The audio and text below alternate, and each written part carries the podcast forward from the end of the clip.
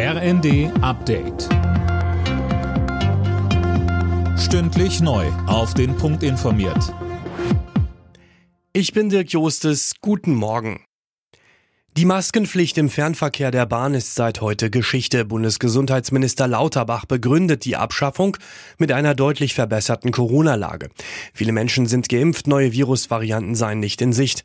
Mit dem Ende der Maskenpflicht fällt für Reisen und Beschäftigte in Bussen und Bahnen auch ein großes Streitthema weg, sagte uns Klaus-Peter Naumann vom Fahrgastverband ProBahn. Also die Übergriffe wegen der Masken werden wegfallen.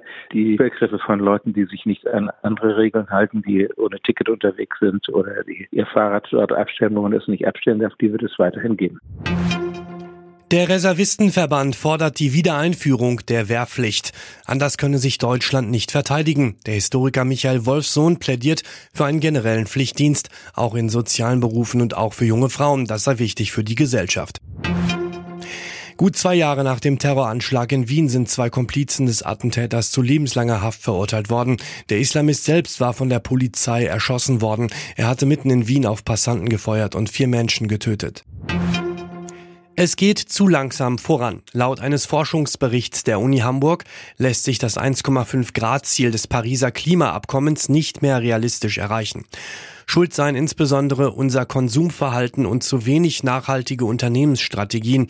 Nun ist es vor allem wichtig, die Erderwärmung unter zwei Grad zu halten, sagt Eduardo Gresse von der Uni Hamburg.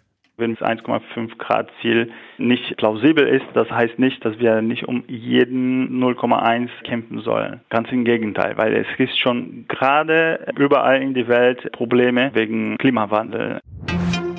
Mit einem souveränen 4 zu 0 Sieg beim 1-0-5 ist der FC Bayern ins Viertelfinale des DFB-Pokals eingezogen. Für die Münchner war es außerdem der erste Pflichtspielsieg in diesem Jahr. Auch Titelverteidiger Leipzig ist eine Runde weiter gegen Hoffenheim, gewann RB mit 3 zu 1. Alle Nachrichten auf rnd.de